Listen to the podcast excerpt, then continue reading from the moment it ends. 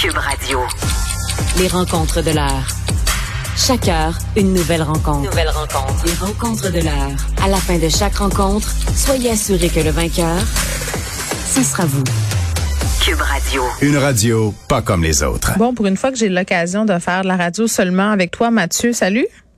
Salut. Léla qui est pas là, hein, qui a d'autres obligations dont elle nous fera la grâce de nous jaser demain. J'ai envie de te demander si tu t'es pointé aux funérailles de Guy Lafleur. Semblerait-il qu'il y avait beaucoup, beaucoup de gens, beaucoup de gens du milieu artistique. Oui, euh, c'est sûr qu'il y y avait plein de monde. Il y avait des, des, des heures d'attente. Il y en a qui sont arrivés 10 heures d'avance pour aller voir euh, le cercueil de Guy. Mm. Ça a l'air que c'était très beau comme euh, cérémonie, mais et sobre, sobre semble-t-il. Mais non, je suis pas, je suis pas allé. J'avais pas, j'avais pas ce temps-là devant moi malheureusement.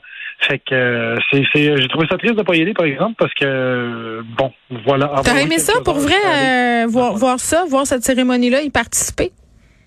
Oui, oui, parce que ben premièrement, mon père est un fan euh, invétéré de Guy Lafleur, puis euh, je pense que beaucoup, tu sais, il a tellement marqué euh, le cœur de beaucoup de monde au Québec pendant plusieurs années. Puis c'était une époque où est-ce que les les joueurs avaient une plus grande appartenance à la place où est-ce qu'ils jouaient. Puis il y avait moins d'échanges, fait que c'était c'était très significatif d'être d'être dans une équipe pendant plusieurs années à, cette époque-là, pas mal plus que maintenant. ça jouait, j'ose dire, je vais m'avancer en disant que ça jouait un peu moins pour l'argent que maintenant. Là, je, wow, je viens de prendre position. oui, mais en même temps, euh, euh, le Canadien à cette époque-là, c'était l'époque des glorieux et tout ça, donc la symbolique était très, très grande. C'était des joueurs canadiens français. Puis tu sais, moi, je me posais la question, Mathieu, pour vrai, quand, quand le décès de Guy Lafleur est subvenu, je voyais les cartons médiatiques, les hommages, l'importance qu'on allait accorder à ça dans les médias. Puis tu sais, je me disais, pour des jeunes, peut-être qu'ils l'ont pas vu jouer, des jeunes, euh, de, par exemple, de mon âge ou même plus jeunes, est-ce que cette personne là on comprend l'importance euh, qu'elle a eue pour le Québec. Puis je parlais avec Biz de Locolocas qui disait justement que Guy Lafleur, c'était pas mal plus que le Canadien, tu sais, que sa persona, entre guillemets, dépassait euh, mm-hmm. pour beaucoup le, le, sport, le hockey. Ben tout à fait. C'est ce que je me posais aussi comme question de à quel point c'est important d'être euh, être un leader positif en dehors de la glace ou en dehors de, du stade, si tu joues au football ou au soccer. Mm. À quel point c'est important d'être un leader positif dans ta communauté quand tu es un athlète professionnel? Mais ils le font, non? Mettons Laurent Duvernay tardif, là. Oui. C'est ben, un peu la même affaire, ben, pas la même affaire que Guy Lafleur, mais je veux dire, on a des athlètes qui s'impliquent euh, énormément auprès de leur communauté aujourd'hui. Ben, ben, quand tu dis pas la même affaire que Guy Lafleur, c'est encore drôle. Ben, on verra. je veux on verra plus tard. On verra. oui. Exactement, on verra plus tard, mais une autre game aussi s'affirmer maintenant. C'est juste sa planète. Euh, je veux dire, quand Guy Lafleur était, était numéro un, il y avait quand même, il y avait pas encore 4 milliards d'individus sur la planète. Là. Maintenant, on est, on est 8 milliards. Fait que mm. faire ta marque maintenant, c'est beaucoup plus difficile que dans ces années-là. À l'époque des Glorieux, il y avait, il y avait 10, 12 équipes dans la Ligue nationale. Là, euh, c'est un autre game maintenant. Donc, Laurent Duvernay-Tardif, qui s'illustre comme ça à la NFL, qui est un mm. marché hyper compétitif dans un, dans une mer de 330 millions de personnes. Puis ben, francophone, en plus, dans ce monde de le, football américain, je, viens de le dire, là, c'est un, un sport éminemment américain, donc qu'il soit capable de ressortir là-dedans, déjà très fou. Là. Ben vraiment, puis puis qui garde les pieds sur terre là-dedans. Puis ça, c'est justement un autre un, autre truc que je voulais parler parce qu'à l'époque des Guy, les joueurs étaient un peu plus vieux. C'était pas. Ah euh, Il n'y avait pas juste l'air plus vieux? non, mais c'est ouais, vrai qu'ils fumaient sur le banc des joueurs. Non, mais à vous, on dirait qu'on avait l'air plus vieux à ce âge. C'est peut-être nous qui voulons pas vieillir aussi, puis on a l'impression qu'on a don l'air jeune. Oui, exactement. C'est juste nous autres qui la jeune, puis tous nos amis vieillissent. C'est vrai. Ça, c'est tellement ça. T'as euh, raison. mais euh, mais c'est ça. Le, le, Mais il y avait quand même une moyenne d'âge de 26, 27 ans. Ah oui, hein? Ans. Et, et, maintenant, tu sais, c'est pas rare de voir des jeunes de 19, 20 ans dans la Ligue nationale. Et comme je, comme je mentionnais tantôt, les salaires sont devenus faramineux. Hum. Fait que je me demande si s'il si y a un suivi euh, psychologique auprès de ces jeunes-là, parce que moi, quand, quand j'avais testostérone dans le tapis à 20, 21 ans, si tu m'avais donné un salaire de 12 millions par année et le fait d'être une super vedette puis changer de ville à tous les deux ans, hmm. ça se peut que ça m'aille vraiment fucker le mental. C'est ben, sûr que oui. De les pieds sur terre. Des jeunes millionnaires de même, adulés par tout le monde. Mais tu sais, ces héros-là, justement, bon là, on a fait référence à Laurent Duvernay tardif, mais est-ce que tu penses que dans le monde d'aujourd'hui, c'est encore possible qu'il y ait des figures comme ça qui ressortent du lot à ce point-là?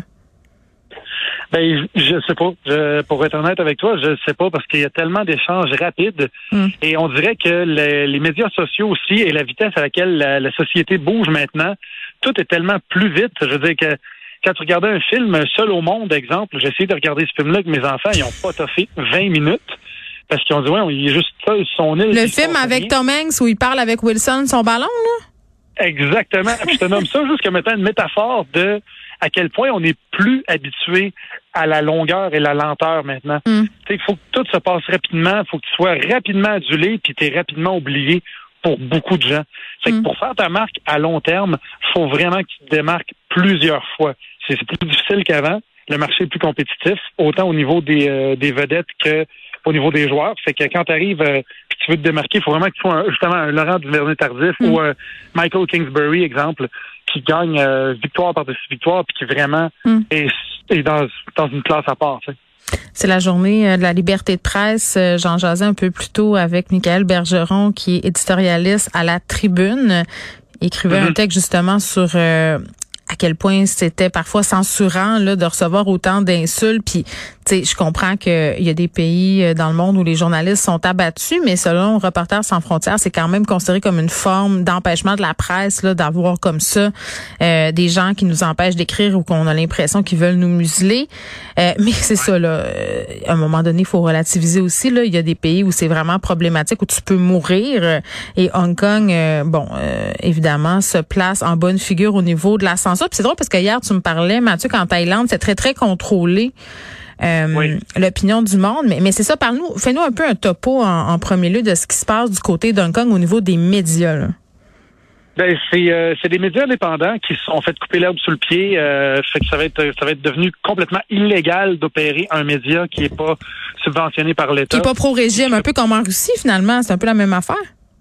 Exactement. C'est exactement. Fait que c'était, c'était déjà une dictature euh, d'information qui s'agrandissait vers Hong Kong année après année. Puis là, mm. ben, c'est, c'est le clou dans le cercueil. Fait que régulièrement, les, les, journalistes se faisaient harceler, se faisaient arrêter pour des, des n'importe quoi, se faisaient contrôler pour leurs papiers, souvent par le régime. Mm. Et là, ben carrément, ils ont fermé le bureau, ils ont mis la clé dans la porte. Fait que euh, ça a pris plusieurs années, mais tout le monde le prévoyait quand Hong Kong a commencé à se faire annexer par la Chine, que les droits individuels prendraient le bord. Ben, c'est exactement ce qui se passe présentement.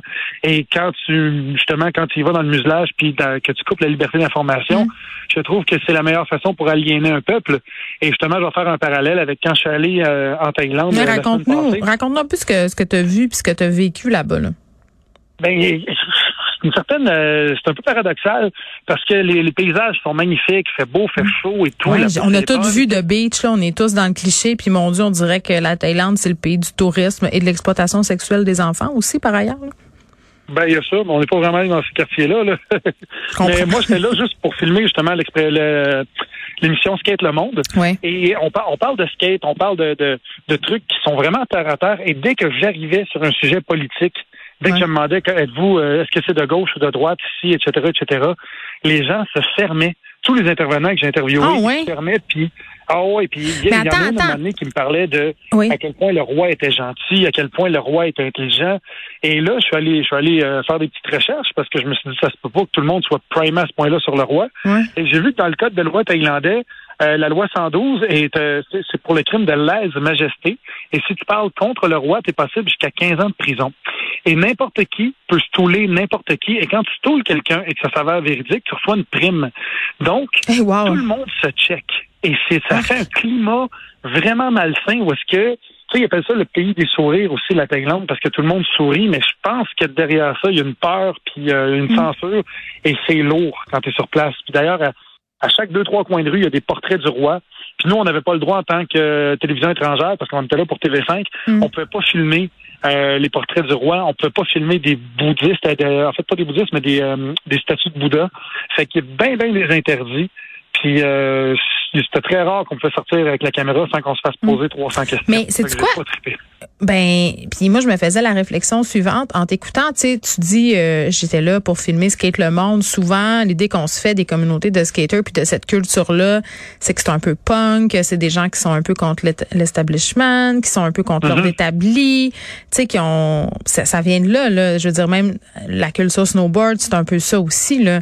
Euh, puis là pas du tout ces gens-là euh, complètement étaient aux prises avec cette histoire-là de, régime totalitaire. Ils n'étaient pas capables, euh, à cause de la délation. Tout le monde peut se touler.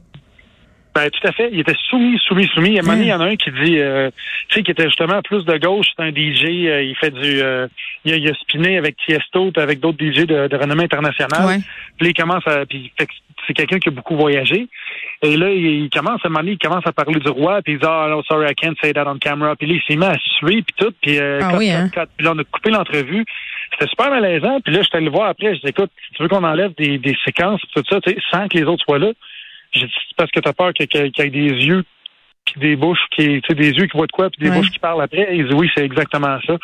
Fait que, Et là, là, ça nous fait-tu relativiser les gens qui disaient qu'on vivait dans une dictature sanitaire? On vivait quand même dans un pays où c'était possible de faire un siège à Ottawa, où c'était possible de traiter François Legault tous les noms chaque jour. Faut juste être allé lire les commentaires sous un live du gouvernement pour le constater, là. Tu sais, c'est pas ça, une vraie dictature, là. C'est pas ça, la censure. Non, ben on a quand même une censure ici. En fait, c'est que au lieu d'avoir une censure étatique, on a une censure euh, corporative. Oui, puis qu'on que- s'impose aussi à nous-mêmes, je le disais tantôt. Tu sais, des journalistes Ouais, qui se disent ah ça me tente pas, ça me tente pas de vivre ça, ça me tente pas d'avoir tel groupe sur le dos, j'ai pas envie. Ben tout à fait. Comme là, moi, quand j'étais là-bas, euh, là-bas, les- la, la COVID, ils niaisent pas avec ça. Fait que les annonceurs euh, télé, Hum. quand ils font les nouvelles, ils ont des masques. Fait que t'avais Mais trois voyons personnes qui, qui faisaient une nouvelle, oui, dans ça, une nouvelle, puis ils annonçaient une nouvelle avec leur masque. Et j'ai pris une photo de ça, puis je m'en allais à mettre sur les réseaux sociaux, dire hey, ici, Ouais. on met des masques, tout ça. Puis là, je me suis dit, bon, qu'est-ce que ça va réveiller? comme gang, tu sais, qui va faire comme hey, ta ta ta ta ta ta, puis tout ça. Puis là, je me suis dit ouais, c'est peut-être mieux de pas poster ça. Fait que je me suis auto-censuré par euh, comme comme j'ai comme mis mon bouclier anti-réaction puis fuck l'engueulade. Ah, des fois, ça nous tente pas toujours. Mais c'est triste, euh, je voulais qu'on prenne la peine euh, de le souligner. C'était une belle histoire. Ben, en fait, tu, tu l'as vu. euh, Je dis pas que c'est une belle histoire dans le sens que la censure, c'est le fun, mais ça nous permet un peu de constater notre privilège. Merci, Mathieu. Merci à toi. Bye bye.